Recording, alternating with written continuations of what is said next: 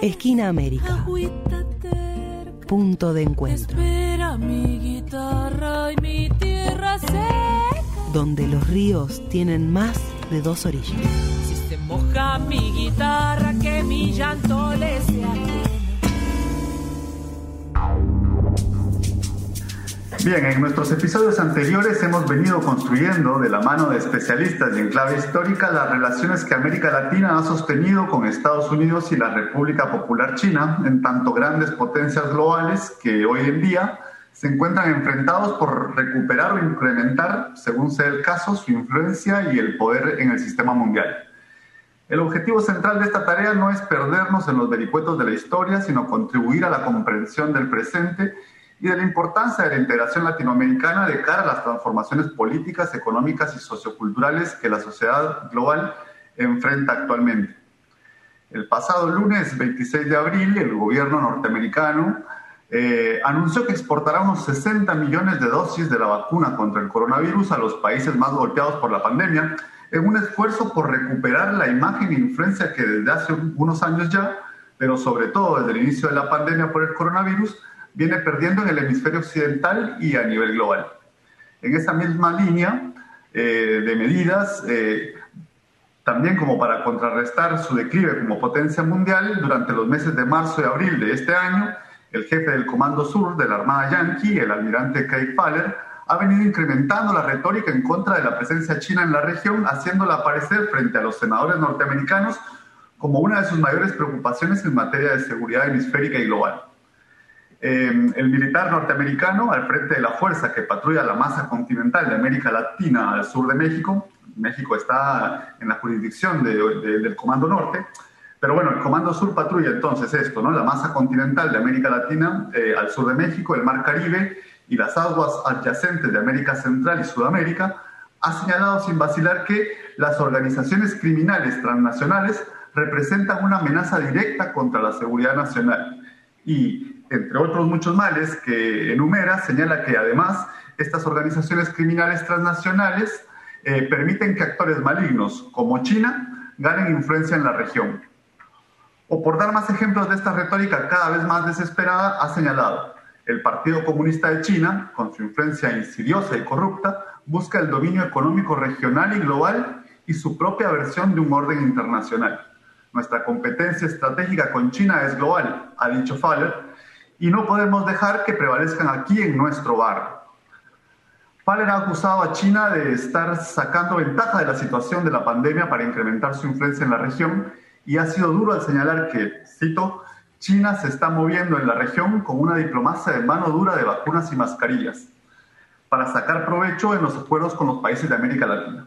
El almirante norteamericano ha mostrado preocupación por los temas en los que considera que China gana cada vez más terreno en la región como lo son la tecnología del 5G, los acuerdos portuarios, el otorgamiento de préstamos importantes a los gobiernos regionales y, por supuesto, el poder de China en materia de información tecnológica en el campo militar. Sí, Carlos, justamente no, no solamente Faber ha hecho este tipo de, declaraciones, sino también muchas autoridades norteamericanas, ¿no? Y todas estas declaraciones, bueno, que ahora puntualizamos algunas, están en el contexto de esta creciente disputa entre la República Popular China y los Estados Unidos de Norteamérica, que eh, es una disputa que comenzó a tener mayor visibilidad, digamos, y mayor claridad a partir del gobierno de Trump eh, sobre todo, digamos, a partir del 2018, pero bueno, esto va, en escalada, va, va en aumento, ¿no? Y justamente para saber un poco más respecto de esta disputa, de cómo se están dando en la actualidad, estamos en comunicación aquí en Esquina América con Gabriel Merino, que es doctor en Ciencias Sociales, es licenciado en Sociología, es investigador del Consejo Nacional de Investigaciones Científicas y Técnicas, el CONICET, y es también profesor de la Universidad Nacional de la Así que muy buenos días, Gabriel. Muchísimas gracias por sumarte aquí a Esquina América. ¿Qué tal? Buenos días, Carlos, Magalí. Un gustazo que me doy estar con ustedes acá. Gracias, eh, gracias Gabriel. Para nosotros también es, un gusto eh, poder contar con tu, con tu mirada sobre este tema. Eh, y bueno, para comenzar, vamos a, decir que El célebre y ya desaparecido historiador inglés Eric Hobsbawm, en su Historia del siglo XX, asegura que la Segunda Guerra Mundial fue una lección de geografía universal, universal, debido a que gracias a los boletines radiales y los reporteros de guerra, lectores y radioyentes de todo el mundo se familiarizaron con los nombres de lugares remotos que fueron escenario de las batallas de la Segunda Guerra Mundial. ¿no? Esos grandes eventos geopolíticos del siglo XX sin duda transformaron la imagen que, la gente alrededor del planeta tenía del mundo. ¿no? Y hoy consideramos que otro evento de magnitudes globales, la pandemia por el coronavirus, parece nuevamente traer al centro de atención y al conocimiento de lectores, radioescuchas, televidentes e internautas una realidad que está ahí desde hace algún tiempo, pero que por remota quizás nos era desconocida o indiferente a una gran mayoría. Estamos hablando de la creciente presencia y poder de China en el escenario internacional. ¿Cuáles, en tu criterio, Gabriel, son los antecedentes de lo que se lee como el surgimiento de China como una potencia en el tablero geopolítico mundial? Bueno, primero, eh, en relación a la frase, y a la situación actual, creo que la pandemia es un gran catalizador y, la, pandemia acelera un conjunto de tendencias y procesos que son parte de, la transición histórico-espacial que estamos atravesando, la transición histórico-espacial contemporánea que estamos a nivel mundial y que está cambiando completamente el mapa por mundial en todas las dimensiones. Algunos autores también hablan de crisis civilizatoria, en un montón de, de aspectos, ¿no? Porque es algo que envuelve el conjunto de, la vida de, la humanidad. Y la pandemia, decíamos, aceleró. ¿Qué aceleró? Entre otras cosas, una de las tendencias que aceleró es el ascenso de China y de Asia Pacífico en general, pero de China en particular, este gigante que se hace presente eh, y cada día muestra más fortalezas, y el declive relativo de Occidente y en particular de la potencia dominante hegemónica después de la Segunda Guerra Mundial, pero que estaba ya en crisis de hegemonía, que es Estados Unidos. Es sin duda clave analizar, primero, que el proceso de China se da inicia con la revolución del 49. Hay un relato neoliberal que, que quiere imponerse y que dice, no, se hicieron un conjunto de reformas en línea con el consenso de Washington a fines de los años 70, 80, y a partir de ahí China surge como potencia. Eso es una mentira total porque lo primero que hace China es consolidar en un proceso revolucionario que dura varias décadas, de 1912 a 1949, y que termina con la revolución nacional y social del, 49, es eh, descolonizarse, es construir su, soberanía, dar fin al siglo de humillación al que había sometido a la principal economía del mundo hasta el siglo XIX los imperialismos occidentales. Después es cierto que hay un conjunto de reformas de mercado, pero lo hace desde una fortaleza, desde un proyecto nacional de desarrollo, desde la soberanía, de pedirle a las transnacionales que si van a invertir tienen que transferir tecnología para desarrollar tecnología en China, o tienen que hacerlo con empresas chinas, o, nunca privatizó el, campo, la propiedad colectiva de la tierra sigue siendo una realidad en China, eh, o las áreas estratégicas de la economía las sigue manejando el Estado chino en cualquiera de sus niveles. Entonces, no, nunca se hizo esas reformas neoliberales. Y después la otra cuestión que me parece central es que observar que la rivalidad comienza ya entre 1997 y 2001, cuando China, pero también Rusia, un conjunto de países empiezan a frenar o decir, bueno, hasta acá llegamos con ese mundo unipolar y con el proyecto financiero neoliberal que nos quieren imponer y, y, nos plantamos, y entre otras cosas, nos plantamos, por ejemplo, es eh, desarrolla China y Rusia en el 2001, se termina de institucionalizar la Organización para la Cooperación de Shanghái, ¿no? en Asia Central, una alianza para eh, monitorear cuestiones de seguridad, impedir que el terrorismo se meta en los países de Asia Central. Bueno, cuando em, empiezan a, establecer esas alianzas que también coinciden en América Latina con una, nueva era que se, inicia en el siglo XXI, ¿no? Pero ¿por qué es coincidente? Porque empieza a haber en un conjunto de territorios un rechazo a, ese modelo neoliberal y a ese mundo unipolar. Bueno, desde ahí empieza todo un proceso. Ya de hecho Bush cambia em, el, encuadramiento en relación China-Estados Unidos eh, por esos años de cooperación estratégica en el siglo XXI a competencia estratégica.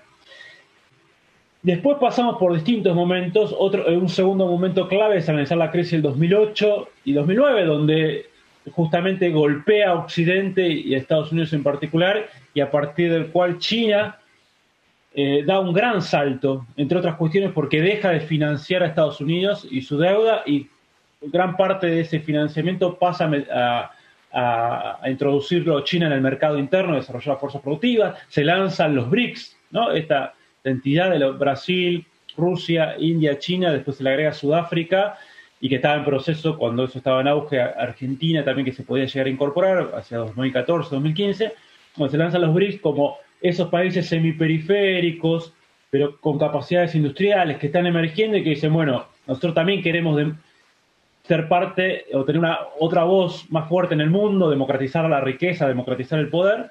Y después, como vos mencionabas, Carlos, y, Magali también mencionaba, tenemos el proceso ya a partir de 2016 de Trump, donde ya la tensión China-Estados Unidos empieza a ser un foco más importante y pasa al centro de la, de la escena. De hecho, se deja de hablar de la Guerra Fría con Rusia, que se había disparado con los conflictos en Ucrania 2013-2014, y se empieza a hablar de una Guerra Fría con China desde el discurso occidental, y la pandemia, porque la pandemia ha acelerado toda esta situación y podemos ver cantidad de indicadores eh, donde se refleja este declive relativo de Estados Unidos y este ascenso eh, relativo de China.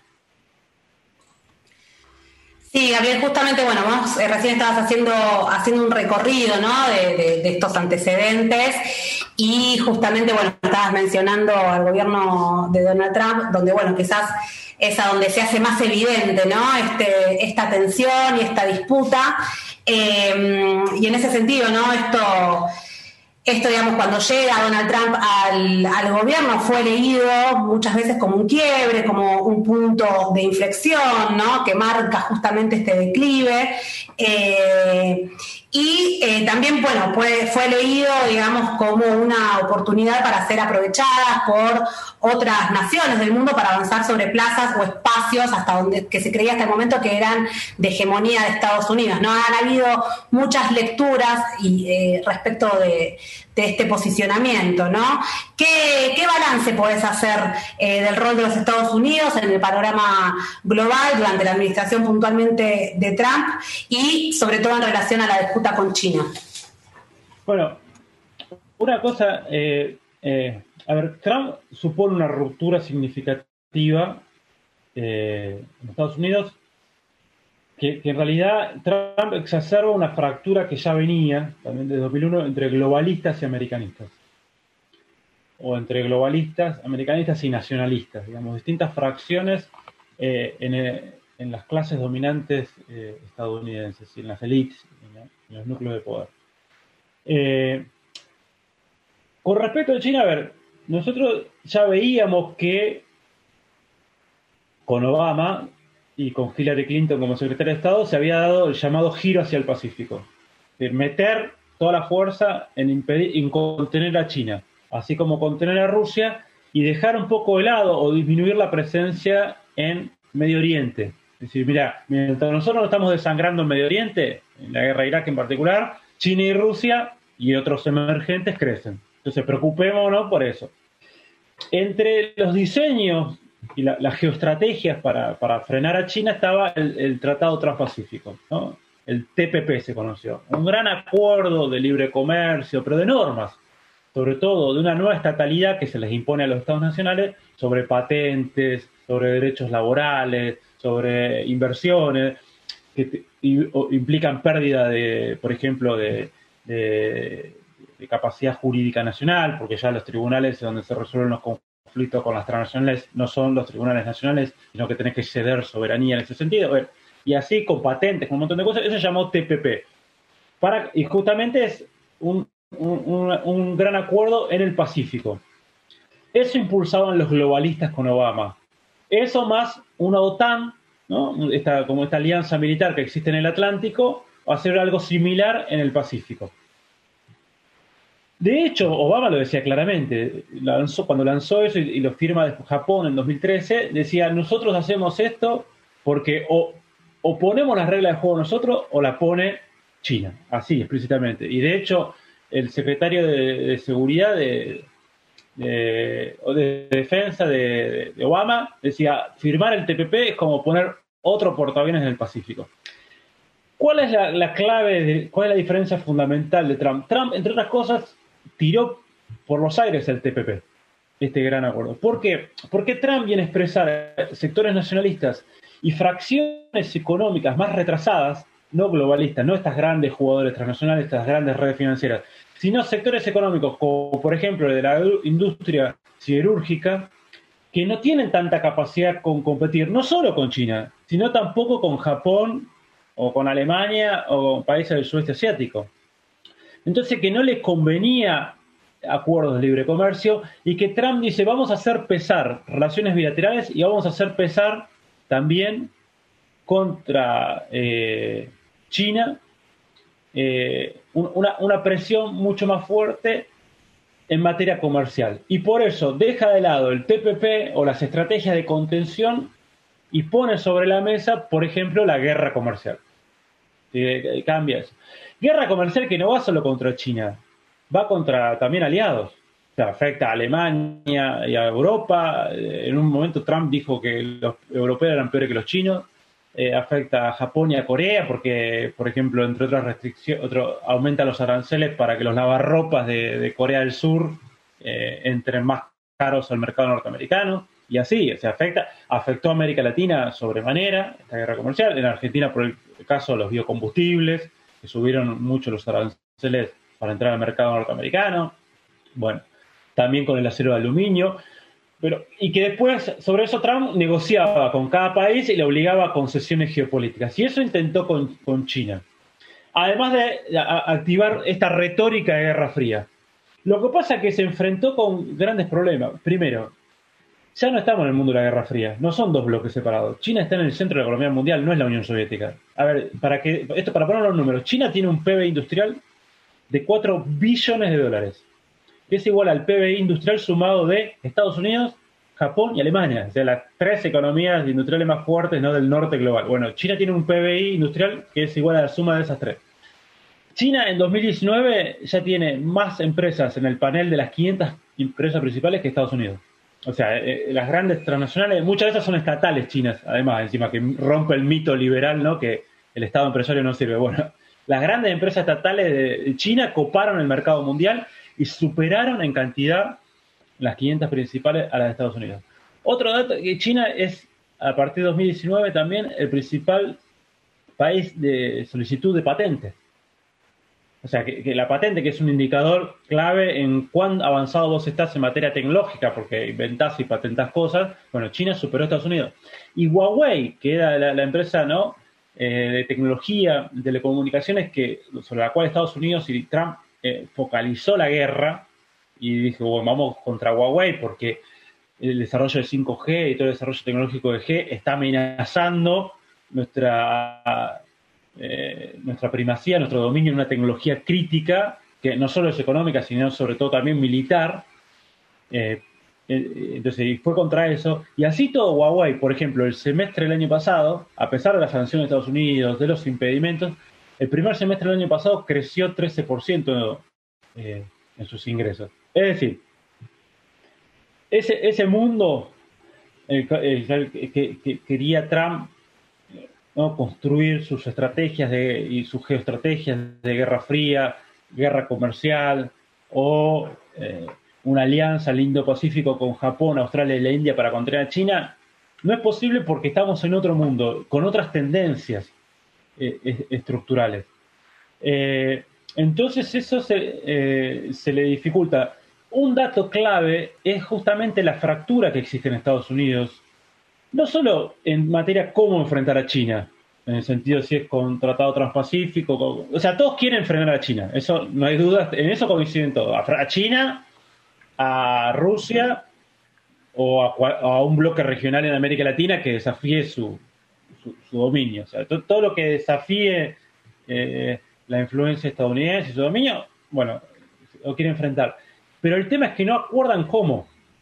Y ahí está el problema para Estados Unidos, además de que las tendencias estructurales, como digo, continúan marcando un declive relativo y un ascenso relativo de China, que ya no solo empieza a tener una primacía productiva, aunque todavía no comercial y financiera, que eso sigue en manos del norte global, sobre todo lo financiero, del polo de por angloamericano sigue manejando eso, además de la moneda, todavía la moneda global, el dólar, pero sí en lo productivo y cada vez más en lo comercial, China está presente, sino también en áreas eh, eh, militares, como por ejemplo la primacía en el Pacífico Occidental. Ya un reporte del año pasado de Estados Unidos, del propio Congreso, un informe decía, nosotros ya no tenemos la primacía en el Pacífico Occidental, y lo ponían números. China ahí tiene mucha más capacidad naval, eh, más capacidad misilística, y esa es un área clave del mundo donde se produce el 30% del PIB mundial. Entonces, de alguna manera, eh, esto resume esta incapacidad, digamos, para poner un, hacer un resumen, de capacidad de Estados Unidos para, para enfrentar ese ascenso, además que encima está fracturado en cómo enfrentar ese ascenso. te da, cuenta de su fractura interna, ¿no? Vamos a, vamos a volver más adelante sobre, sobre eso, ¿no? Sobre el tema de las áreas en donde eh, colisionan, por decirlo de alguna manera, los intereses de, de un Estados Unidos eh, en declive y una China en ascenso. Esquina América, punto de encuentro.